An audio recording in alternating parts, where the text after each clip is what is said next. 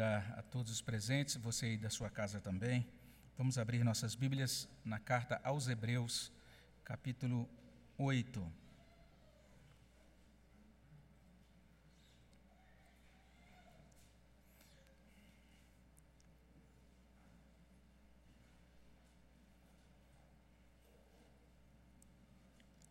Carta aos Hebreus, capítulo 8, vamos ler, vamos ler a partir do versículo 7 de 7 até 13. Hebreus 8, de 7 a 13. Se você encontrou, quero convidar você a ler comigo. Temos também aí projetado na frente, aqueles que quiserem acompanhar o slide. Vamos ler juntos?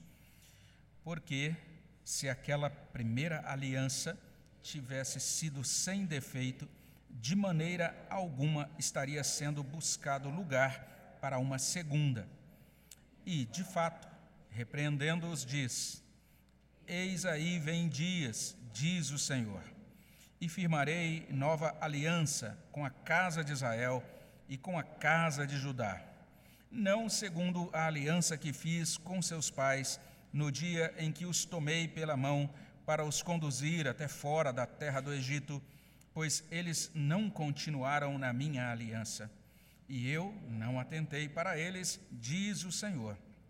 Porque esta é a aliança que firmarei com a casa de Israel depois daqueles dias, diz o Senhor. Na sua mente imprimirei as minhas leis, também sobre o seu coração as inscreverei, e eu serei o seu Deus, e eles serão o meu povo. E não ensinará jamais cada um ao seu próximo, nem cada um ao seu irmão, dizendo: Conhece ao Senhor, porque todos me conhecerão, desde o menor deles até o maior. Pois, para com as suas iniquidades, usarei de misericórdia, e dos seus pecados jamais me lembrarei. Quando ele diz nova, torna antiquada a primeira. Ora, aquilo que se torna antiquado e envelhecido está prestes a desaparecer.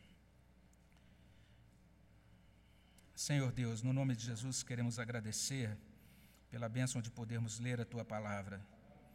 E, ó Deus, de como pecadores salvos pela graça e na dependência da tua bondade, nos colocarmos diante do Senhor como ovelhas, ó Deus, do teu pastoreio, sob os teus cuidados, suplicar, ó Deus, que o teu Espírito Santo fale aos nossos corações nos ajude a compreender e também a apreender, a sermos movidos e modificados pela tua palavra aplicada no nosso coração.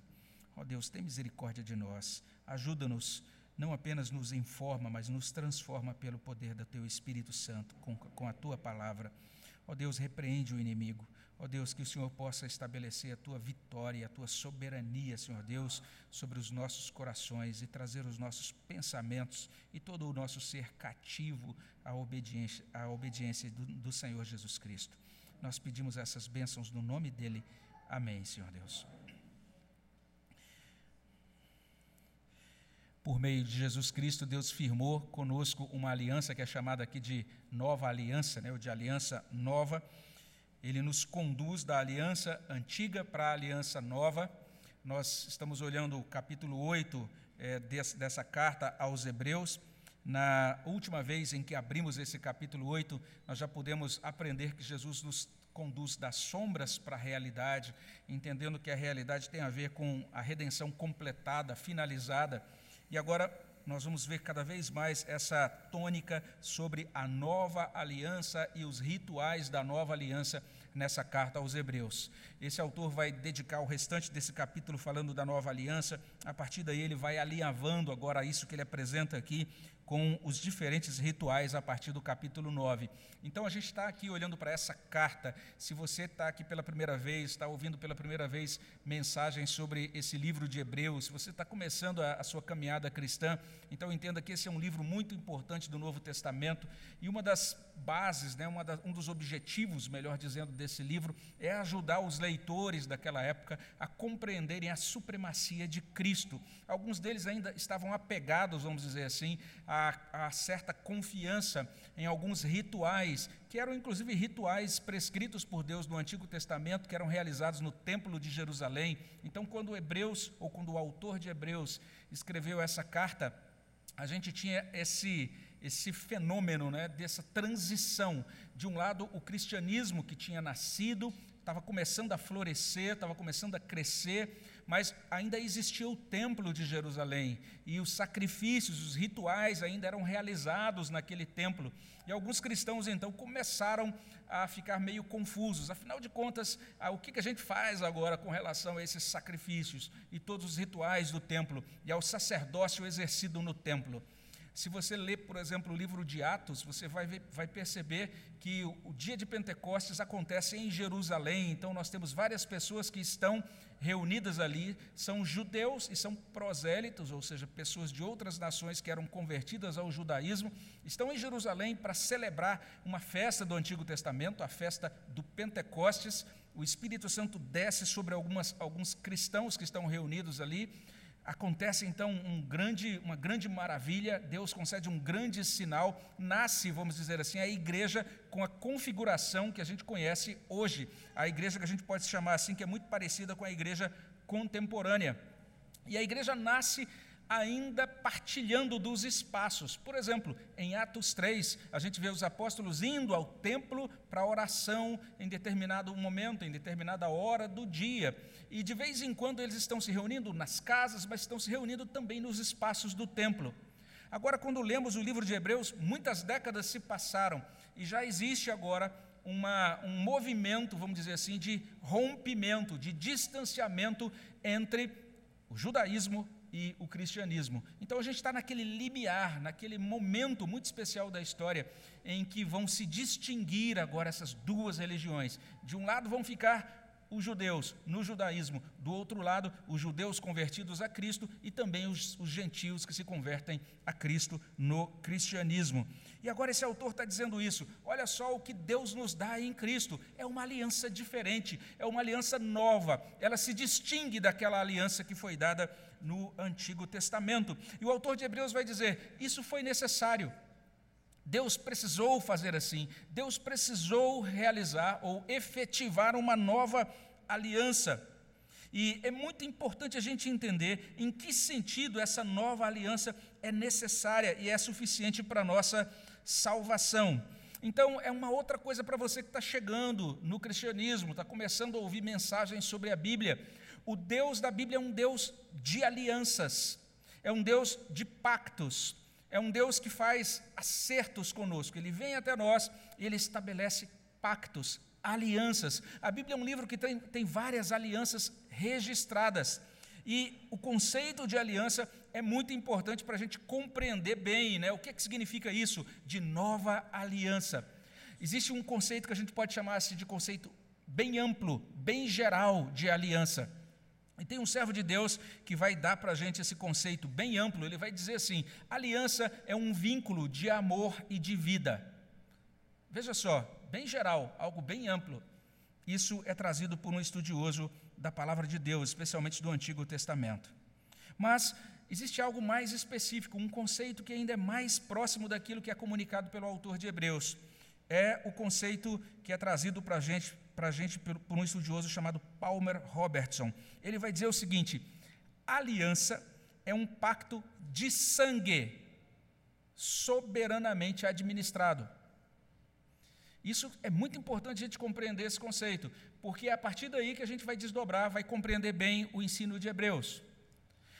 De acordo com a Escritura, quando a gente pensa nas alianças que Deus estabelece com o ser humano, as alianças não são apenas um vínculo de amor e vida. Esse é um esse é um conceito bem útil quando a gente pensa na aliança de Deus com toda a criação. Mas na aliança de salvação, a aliança de salvação, nas alianças que são estabelecidas e que têm relação com a salvação, elas sempre devem ser consideradas como um pacto de sangue. Por que isso? O que significa isso? Primeiro, do ponto de vista do costume da antiguidade, todos os povos antigos lá naquela época do Antigo Testamento, eles firmavam alianças de sangue. Isso pode chocar bastante a gente, porque a gente vive numa época bastante é, flutuante com relação aos compromissos. Né? A gente assume um compromisso, até mesmo se você assume um contrato, depois você pode assinar um aditivo a esse contrato, ou você pode assinar um distrato né? e modificar todas as coisas, ou cancelar isso por meio judicial, o que seja. Mas lá no Antigo Testamento, naquele tempo, não apenas entre os judeus, mas entre outros povos, não era assim. As alianças, mesmo entre povos ali pagãos, também eram alianças de sangue. O que é uma aliança de sangue? A aliança de sangue ela era estabelecida é, tanto quando a gente pensa nas questões religiosas, dos chamados contratos religiosos, ou alianças ou pactos religiosos, mas também até mesmo nos contratos entre homens. Então era mais ou menos assim. Vou dar um exemplo aqui, logicamente, guardadas as devidas proporções, não é exato, né? Mas imaginemos aqui que aí eu fosse comprar um carro aí de alguém aqui da igreja, né? Então eu diria assim, olha, gostei do carro e tal, como que são as condições? Você ia me dizer o preço, a gente ia chegar a um acordo, ok, vamos fazer o um negócio. Beleza, hoje então a gente faz um contrato, alguma coisa semelhante, ou dependendo da situação a gente nem assina nada, né? Mas naquela época se faria o seguinte, ótimo, acertamos os termos da venda desse carro, então vamos agora selar o contrato. Então eles pegavam um animal, e sacrificavam aquele animal. E normalmente eles cortavam aquele animal ao meio. É por isso que todas as vezes que você lê no Antigo Testamento firmar uma aliança, a expressão firmar uma aliança, lá no hebraico significa literalmente assim: cortar uma aliança. Essa é a ideia no hebraico. Todas as vezes que isso aparece lá no Antigo Testamento. Cortar uma aliança. Então você pegava um animal, cortava ele no meio colocava uma banda aqui, outra banda ali. E agora as duas, os dois contratantes passavam no meio daquelas duas bandas de animal cortado. Estava selado o contrato. O que, que significava isso? Se eu não cumprir a minha parte, que aconteça comigo o que aconteceu com esse animal. Esse, isso era o pacto de sangue. Entenderam? Era assim que as pessoas fechavam o acordo. Então, acho que naquele momento, naquela fase, as pessoas tinham uma inclinação a, a serem menos trambiqueiras do que hoje, né? porque é, assustava muito mais você firmar um contrato assim. Não era um negócio que você podia depois assinar um distrato ou uma, um, fazer uma mudança. Não. Aquela pessoa que transgredisse os termos da aliança tinha que morrer. Era assim. Aliança é um pacto de sangue. As alianças de salvação não apenas são pactos de sangue, porque elas envolvem isso, esse pacto, as alianças que Deus estabelece para a nossa salvação, todas elas, todas elas, desde o Antigo Testamento, inclusive a nova aliança, elas asseguram isso, que o transgressor do pacto tem que morrer. É isso, então tem que haver a morte do transgressor. Olha só que coisa séria, solene. É nesses termos que a gente vai entender o sacrifício de Jesus Cristo na cruz. É nesses termos que o autor de Hebreus vai explicar o sacrifício na cruz. Era por isso que lá no Templo de Jerusalém, todos os dias tinham vários sacrifícios de animais. Era por conta da, do conceito de aliança como pacto de sangue, soberanamente administrado, porque Deus é que estabelece os termos, soberanamente. Na aliança de salvação não é Deus dizendo, olha, eu quero ouvir você, ver qual é a sua ideia para acolher aqui o seu palpite. Não. Ele que diz: é assim que eu sou, que eu salvo, é assim que eu me revelo a você como Salvador. É isso que você precisa fazer para você desfrutar da minha salvação. Então nós estamos diante desses conceitos todos. São conceitos novos. Alguns deles parecem que assustam um pouquinho a gente, que a nossa sociedade é, tem muita dificuldade em lidar com alguns desses construtos aí do Antigo Testamento. Mas nós, basicamente, quando lemos Hebreus capítulo 8, a partir do verso 7 até 13, somos apresentados a duas verdades sobre aliança. Primeira verdade, a aliança antiga não dava conta da salvação. Está aí no, a partir do verso 7 até 9, depois no verso 13. Além disso, em segundo lugar, a aliança nova, esta sim assegura salvação completa, versos 10 a 12. Vamos entender isso melhor, olhando então aqui a partir do verso 7. O que, que nós temos diante de nós? A aliança antiga não dava conta da salvação. E o autor de Hebreus vai explicar que isso é assim, porque a primeira aliança não era completa em todos os aspectos. É isso que ele está ensinando. E aí você precisa ter um pouco de cuidado aqui na interpretação, porque o verso 7 começa dizendo assim: Porque se aquela primeira aliança tivesse sido sem defeito, é assim que começa. E aí você tem que ter cuidado, porque de repente você pode interpretar errado. Você pode começar a entender que a aliança do Antigo Testamento era defeituosa. Essa é uma dificuldade trazida por essa tradução que a gente usa, que é uma boa tradução, mas eu vou explicar que tem uma nuance aqui importante. Se você já tem, por exemplo, a revista corrigida, lá vai ser um pouquinho diferente, diz assim: se aquele primeiro, e é lá na revista corrigida eles não usam a palavra aliança, usam a palavra conserto, né? Se aquele primeiro conserto fora irrepreensível, e se você tem a revista corrigida, também tem que ter cuidado na sua interpretação. Você pode entender assim: ah, então está dizendo aqui que a aliança do Antigo Testamento tem pontos repreensíveis. Nós estamos diante de um problema aqui, de uma dificuldade de tradução. Porque nós temos esse adjetivo que é traduzido aqui como sem defeito, não é? E alguns podem então é, ser conduzidos a uma ideia muito antibíblica de que o Antigo Testamento é, possui defeitos, ou que precisa de reparos, ou que a aliança antiga não tem utilidade para os cristãos, ou que o modo de salvação dos judeus do Antigo Testamento era um modo de salvação diferente dos cristãos do Novo Testamento, mas essas são, são ideias equivocadas. Quem ouviu o sermão do presbítero Marcos nesta manhã, ele explicou muito bem que desde o Antigo Testamento, já na época do Antigo Testamento, o profeta Jonas pregando ali em Nínive, a salvação sempre foi pela graça. Sempre foi pela graça mediante a fé. Sempre foi baseada na pessoa e na obra de Jesus Cristo, mesmo na época do, no, do Antigo Testamento. No Antigo Testamento, quando ah, eram oferecidos os sacrifícios, cada um daqueles sacrifícios era uma sombra, como nós aprendemos na semana passada. Ele estava apontando para Cristo e para a obra de Cristo na cruz. Então, desde o passado, Cristo sempre foi o salvador dos eleitos de Deus. Ele sempre salvou unicamente por graça, unicamente mediante a fé. Foi assim ontem, é assim hoje e é assim que vai ser para sempre. A nova versão internacional traduz o versículo 7 de uma maneira que eu creio assim, que é mais própria e tem mais é, sentido à luz do contexto geral. A NVI traduz assim: Pois se aquela primeira aliança fosse perfeita, porque o termo no original não está dizendo algo sem defeito, mas está dizendo algo completo. O que o, eles estão fazendo aí com a tradução da NVI é exatamente isso, nos ajudando a compreender, a compreender que a aliança antiga não era perfeita. Ela não era perfeita no sentido de que a redenção apontada por aquela aliança não estava completada em todos os aspectos. Esse é o sentido que o autor de Hebreus está dando aqui. Aquela antiga aliança, ela tinha esse.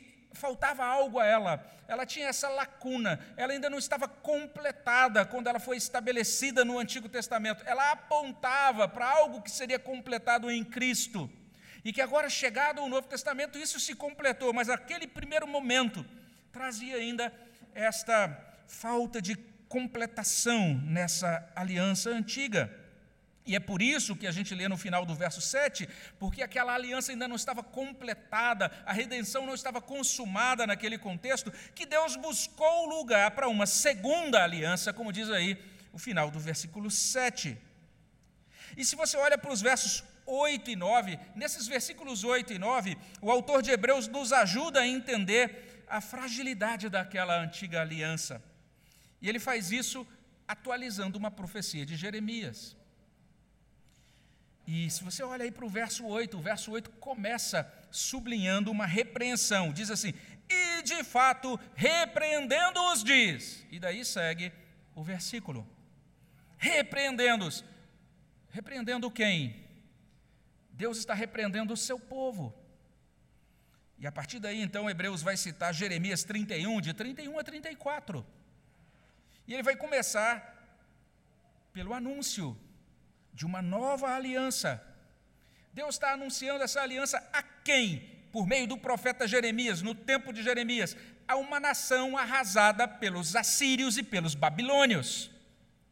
Tanto é que o texto traz assim: Eis aí vem dias, olha aí no verso 8, diz o Senhor: firmarei nova aliança com a casa de Israel, que tinha sido destruída pelos assírios, e também com a casa de Judá, que tinha sido levada cativa pelos babilônios. Ou seja, esta aliança, ela é para a totalidade do povo de Deus. Deus está anunciando que Ele vai restaurar o seu povo. Ele vai ajuntar em torno do seu Messias o seu povo novamente. Esse povo vai ser reunido e restaurado na nova aliança. E o verso 9 informa sobre a aliança antiga. Prestemos atenção nisso, porque é uma verdade muito grave. Diz assim: não segundo a aliança que fiz com seus pais no dia em que os tomei pela mão para os conduzir até fora da terra do Egito, pois eles não continuaram na minha aliança, e eu não atentei para eles, diz o Senhor. Não segundo a aliança que fiz com seus pais, é a aliança feita com Moisés porque foi estabelecida no dia em que Deus os tomou pela mão, conduzindo-os para fora da terra do Egito. Foi exatamente o estabelecimento de Israel como nação, sob a liderança de Moisés. Deus estabeleceu uma aliança ali. Você vai encontrar os termos dessa aliança em Êxodo capítulo 19. Deus estabelecendo um povo de sacerdotes, uma nação santa para servi-lo. Mas agora preste atenção. De acordo com essa profecia, a profecia de Jeremias, que está sendo citada aqui pelo autor de Hebreus, nós temos Deus aqui endereçando a sua palavra a uma nação adúltera e que escolheu abandonar o seu marido. Verso 9 diz assim: Deus os tomou pela mão. É uma palavra litúrgica, tirada da liturgia do casamento em Israel deveria nos fazer valorizar os atos litúrgicos das cerimônias de casamento, né? Porque uma das coisas que a gente faz é isso. A gente diz, agora você toma a sua noiva pela mão, antes de colocar ali a, a aliança. E esse ato de tomar pela mão significa literalmente casar-se. É algo que o noivo faz na cerimônia de casamento. E se você olha essa mesma profecia na versão do Antigo Testamento, lá no livro de Jeremias, capítulo 31, versículo 32, você vai encontrar assim: eles anularam a minha aliança, não obstante eu os haver desposado. Deus está dizendo: apesar de eu me casar com essa nação, essa nação anulou a minha aliança, anulou o casamento. Olha que coisa grave que aconteceu. Perceba também, voltando agora para Hebreus, aí no capítulo 8, você vai perceber ainda nesse mesmo versículo que nós estamos olhando, o autor de Hebreus dizendo isso: Deus conduziu o seu povo para fora do Egito. Guarde isso, fora do Egito. O Egito era um lugar de escravidão. Deus libertou o seu povo, o tirou do lugar de escravidão. Assim como aquele esposo que agora vai instalar a sua noiva, a sua esposa, num novo lugar, para que aquele casal comece uma nova vida, Deus arrancou o seu povo com mão forte do domínio de Faraó, para que esse povo pudesse viver em um novo lugar, uma nova vida. Deus os livrou da escravidão, Deus firmou uma relação pactual com liberdade e para bem-aventurança deles.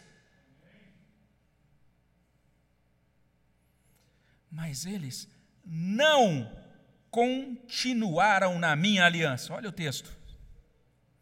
Não continuaram. Se você olha a versão lá no, da profecia de Jeremias 31, lá vai dizer assim: eles anularam a minha aliança, anularam o casamento. A nação decidiu quebrar a aliança de casamento firmada com Deus e se prostituiu com outros deuses. Olha Jeremias capítulo 3, versículo 2, diz assim: Levanta os olhos aos altos desnudos e vê, onde não te prostituíste? Nos caminhos te assentavas à espera deles como o arábio no deserto, assim poluíste a terra com as tuas devassidões e com a tua malícia. O povo deu as costas para o seu esposo, a nação deu as costas para o seu esposo e se prostituiu. O povo tinha sido tirado da escravidão, quis voltar para a escravidão, optou para tornar-se escravo do pecado e dos ídolos novamente. Por isso, olha o que diz o texto de Hebreus: eu não atentei para eles, diz o Senhor. É uma declaração de divórcio. Deus, como esposo fiel, que é abandonado pela esposa infiel, Deus concedeu o divórcio. E quando ele concedeu o divórcio, os judeus retornaram à condição de humilhados e escravizados e oprimidos na Babilônia. Essa é a situação gravíssima, terrível. Então agora vamos tentar organizar essa doutrina aqui para a gente entender como é que isso se encaixa no que Hebreus está trazendo para a gente. Então havia um problema. Qual era o problema? Alguns cristãos se sentiam inclinados a abandonar o cristianismo e retornar para o judaísmo. Aqueles cristãos estavam se esquecendo da, da, do, de quão terrível é isso. Alguns deles não estavam ainda prestando atenção no fato de que o judaísmo rejeitou Jesus Cristo como Messias e como Deus redentor. E ainda assim estavam inclinados a voltar para lá. E naquele tempo da escrita de Hebreus, o judaísmo estava insistindo ainda na continuação dos rituais de purificação de pecados realizados pelos sacerdotes no Templo de Jerusalém. E eles estavam fazendo isso, talvez até de boa fé, entendendo, estamos obedecendo aquela aliança que Deus firmou com Moisés. Então agora vamos olhar um pouquinho para trás aqui em Hebreus.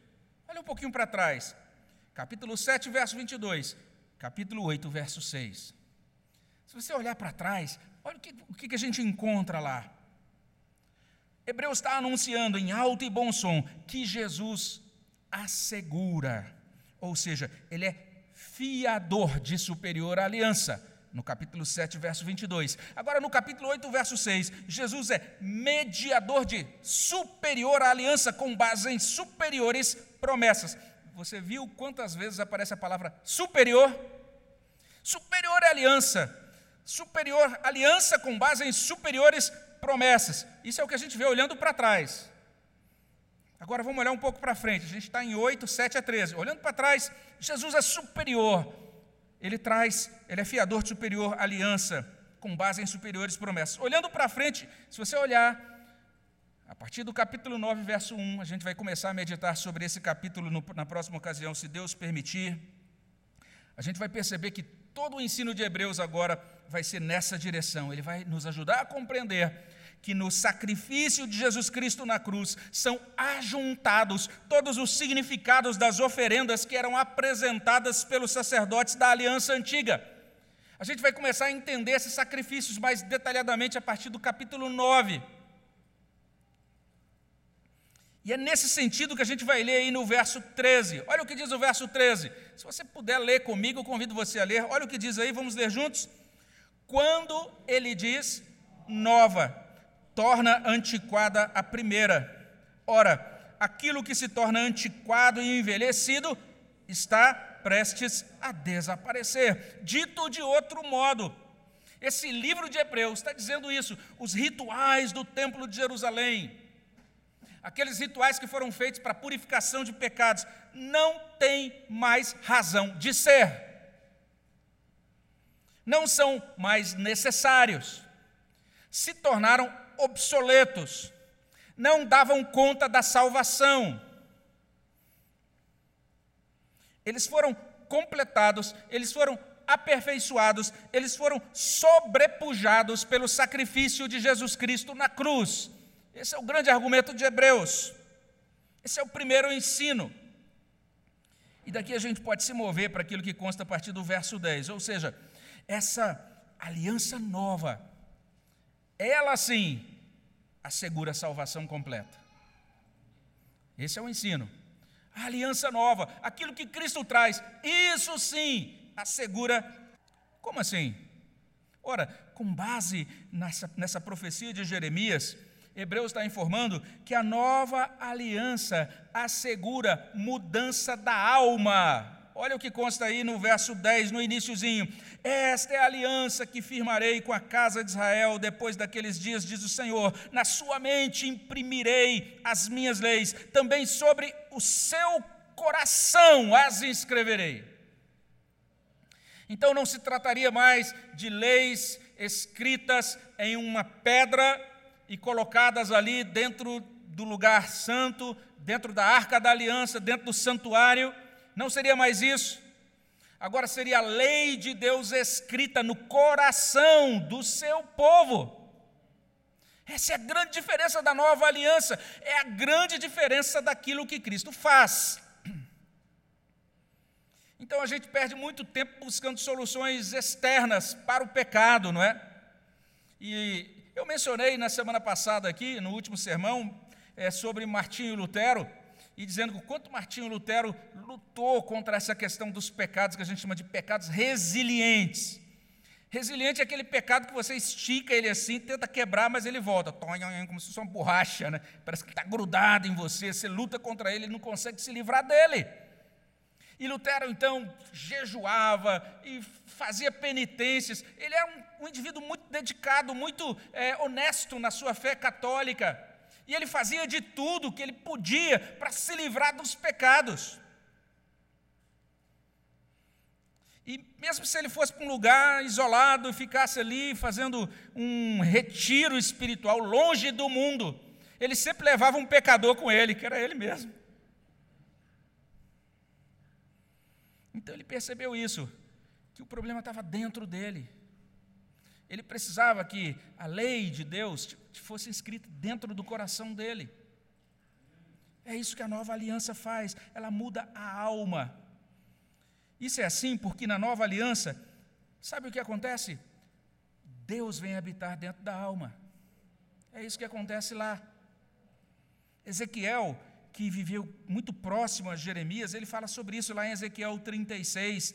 Ele também está falando dessa mesma aliança, quando ele diz, lá em Ezequiel 36, de 26 a 27, Dar-vos-ei coração novo, porei dentro de vós espírito novo, tirarei de vós o coração de pedra e vos darei coração de carne, porei dentro de vós o meu espírito e farei que andeis nos meus estatutos, guardeis os meus juízos e os observeis. Ou seja, o que fica bastante claro é que a necessidade humana para salvação e para a libertação dos pecados não é apenas uma doutrina, mas uma presença e um poder. A presença de Deus, com o poder de Deus no seu Espírito Santo dentro do coração do crente. E percebamos aí nesses textos sobre nova aliança toda essa tônica da soberania de Deus, o próprio Deus operando. Você pode tentar fazer o que for, fazer a mandinga que for, fazer a penitência que for, subir uma escadaria de joelhos, sei lá, ficar 30 dias sem comer. Você pode fazer o que quiser com base nos seus esforços próprios. Isso não liberta do poder do pecado. O pecado só é vencido quando você presta atenção nesses verbos: firmarei, imprimirei, inscreverei, tirarei, vos darei, porei, farei. Deus operando em nós é a solução para salvação e para santificação. Mas olha só isso. É Deus mudando a mente mudando de dentro para fora, concedendo espírito novo, nova vida interior. Mas não apenas isso, como é que essa salvação, ou melhor dizendo, essa aliança nova assegura salvação completa ainda? Ela muda também, ela assegura uma mudança da nossa relação com Deus. Verso 10, a partir da parte final, diz assim: Eu serei o seu Deus, eles serão o meu povo. Deus está estabelecendo de novo, Ele está restabelecendo a aliança. E olha o verso 11: Não ensinará jamais cada um ao seu próximo, nem cada um ao seu irmão, dizendo: Conhece ao Senhor, porque todos me conhecerão, desde o menor deles até o maior. Na Bíblia, conhecer equivale a andar com, equivale a estar com, equivale a ter intimidade com. É isso que significa conhecer. Todos me conhecerão. Não mais distanciamento de Deus, não mais inimizade, não mais rebeldia, não mais estranhamento. O povo não precisaria ficar, inclusive, fora do templo no momento da adoração. O acesso ao santuário não ficaria mais restrito aos sacerdotes de Jerusalém. Jesus, o sumo sacerdote eterno, fiador, mediador da superior aliança, ele nos concede acesso direto a Deus no santuário celestial, como a gente lê lá no capítulo 4, de 14 até 16. Mas como é que essa aliança assegura a salvação completa? O texto diz: ela nos assegura a salvação produzindo mudança de condição. Verso 12 pois para com as suas iniquidades usarei de misericórdia. Dos seus pecados jamais me lembrarei. Olha que beleza esse verso 12. Tem uma tradução que eu gosto bastante, é um tradutor aí, de certa maneira, independente, né? chamado Frederico Lourenço. Ele é muito cuidadoso na tradução, ele diz assim, ele traduz assim: não me permitirei lembrar mais dos seus pecados. Olha que beleza. E tem uma paráfrase, não é bem uma tradução exata, mas é a paráfrase de Peterson, chamada Bíblia a Mensagem. Olha como ele traz lá, ele diz assim: Eles vão me conhecer por terem sido carinhosamente perdoados, por terem sua ficha de pecados apagada e limpa para sempre ficha limpa para sempre. Não sei se você está entendendo aqui o modo como a nova aliança assegura a salvação completa. Olha que diferença! Não é apenas a questão de um ritual externo, agora é o próprio Deus operando em nós. Deus fazendo maravilhas para transformar cada um de nós de dentro para fora. Deus assegurando um relacionamento de intimidade, de amizade conosco. Deus estabelecendo uma nova condição, de modo que quando ele nos olha agora, ele nos vê cobertos pelo sangue do, do seu filho, e assim como ele diz acerca do seu filho, esse é o meu filho amado, em quem muito me comprazo, agora ele pode olhar para a sua vida e dizer: esse é meu filho amado, essa é minha filha amada, em quem eu muito me comprazo, porque ela está no meu filho, em que eu, a quem eu amo. Cristo, sumo sacerdote eterno. E se a gente chega aqui, a gente pode concluir Dois ensinos muito simples aqui em Hebreus 8, de 7 a 13. A aliança antiga não dava conta da salvação, mas essa aliança nova, essa aliança que é afiançada, mediada por Jesus Cristo, assegura a salvação completa. E aqui a gente pode terminar batendo em três teclas. A primeira tecla é a, é a tecla do acerto da busca. Hebreus está dizendo: não olhem para a aliança antiga, olhem para Jesus Cristo, que traz a aliança nova. O próprio Jesus confirmou isso lá em Lucas 22, 20, no último dia, na última ceia, melhor dizendo, quando ele distribui o cálice, ele vai dizer isso: Este é o cálice da nova aliança no meu sangue, derramado em favor de vós. Jesus tinha plena consciência que ele estava cumprindo a profecia de Jeremias 31. Então, Hebreus está dizendo assim: acerte a busca. Dirija-se diretamente à fonte única e suficiente de salvação. Ao invés de ficar dando voltas por outros cantos por aí, buscando em outros lugares, você não vai encontrar lá. O lugar, tá, o lugar é este, é Cristo. A pessoa é esta, é Cristo. Chega de confiar em rituais, chega de se escorar em sacerdotes humanos, chega de perder tempo, busquemos imediatamente, diretamente unicamente é Jesus Cristo. É a tecla do acerto da busca. Mas, em segundo lugar, tem uma outra tecla aí que precisa também ser é, mencionada. É a tecla do acerto da conduta. É aquilo que a gente poderia chamar da tecla da obediência do pacto, da obediência da aliança. E aí nós temos um servo de Deus chamado Richard Phillips, que interpreta muito bem o nosso tempo atual, e ele diz algo bem interessante. Ele diz que nós habitamos um mundo onde quebrar promessas é muito mais fácil do que quebrar hábitos. Então você sai daqui e depois desse culto fala: Ah, agora olha, eu vi lá aquele exemplo, que exemplo triste daquele povo do Antigo Testamento apesar de Deus os haver desposado, eles não valorizaram o Senhor, desobedeceram ao Senhor, é, se dedicaram aos ídolos e caíram então em desobediência a Deus. Que horrível isso! Não, Senhor, hoje eu me consagro, eis-me aqui, Senhor, envia-me a mim, oh, cantarei esse cântico, seja o meu universo. E a gente sai daqui, mas não quebra o hábito amanhã. E a gente volta para o mesmo pecado.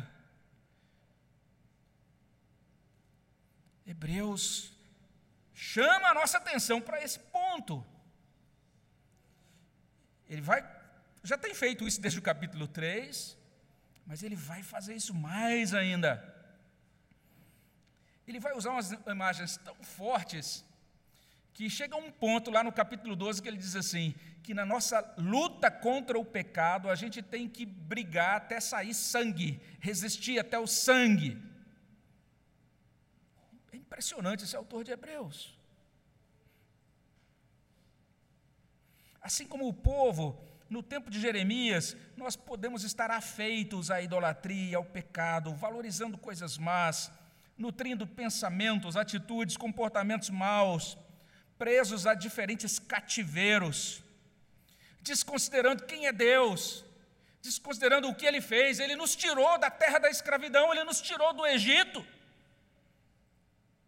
ainda querendo retornar ao cativeiro do Egito, ao cativeiro de Babilônia. É interessante que quando o autor é, de Apocalipse escreve sobre a Babilônia, lá em Apocalipse 18, a gente encontra uma declaração bem interessante acerca do povo de Deus em Babilônia. A declaração é essa: saí dela, povo meu. Saí de Babilônia. Sair de toda prisão da alma ou do corpo. O nosso mesmo irmão, Philips, ele vai dizer isso, que a antiga aliança não comunicava ao povo o poder interior necessário para cumprir suas exigências, mas a nova aliança trabalha internamente, transforma aqueles que se chegam a Deus por ela. Então, que tal você poder nessa noite dizer: Senhor, hoje eu quero me consagrar ao Senhor, para que isso que tem dominado a minha vida até aqui chegue ao fim, para que a minha infidelidade chegue ao fim, para que a minha alma, para que o meu corpo, é, de fato, sejam a cada dia purificados e que eu possa compreender que tudo pertence ao Senhor, como diz o apóstolo Paulo. O apóstolo Paulo escreve em 1 Coríntios 6 o seguinte, lá no verso 12: Todas as coisas me são lícitas, mas nem todas convêm. Todas as coisas me são lícitas, mas eu não me deixarei dominar por nenhuma delas. E ele prossegue a partir do verso 19, lá em 1 Coríntios 6. Acaso não sabeis que o vosso corpo é santuário do Espírito Santo que está em vós, o qual tendes da parte de Deus, e que não sois de vós mesmos, porque fostes comprados por preço. E olha a conclusão: agora, pois, glorificai a Deus no vosso corpo. Nós precisamos entender: somos a igreja de Cristo. O noivo da igreja é o Senhor Jesus. Nós precisamos honrar essa aliança, a tecla do comportamento, mas além disso, terceira tecla é a tecla da dependência da graça e do poder de Deus.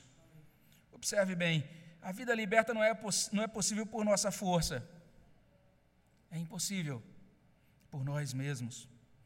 A vida liberta é possível por causa da nova aliança, por causa da salvação completada, operada, assegurada por Jesus Cristo.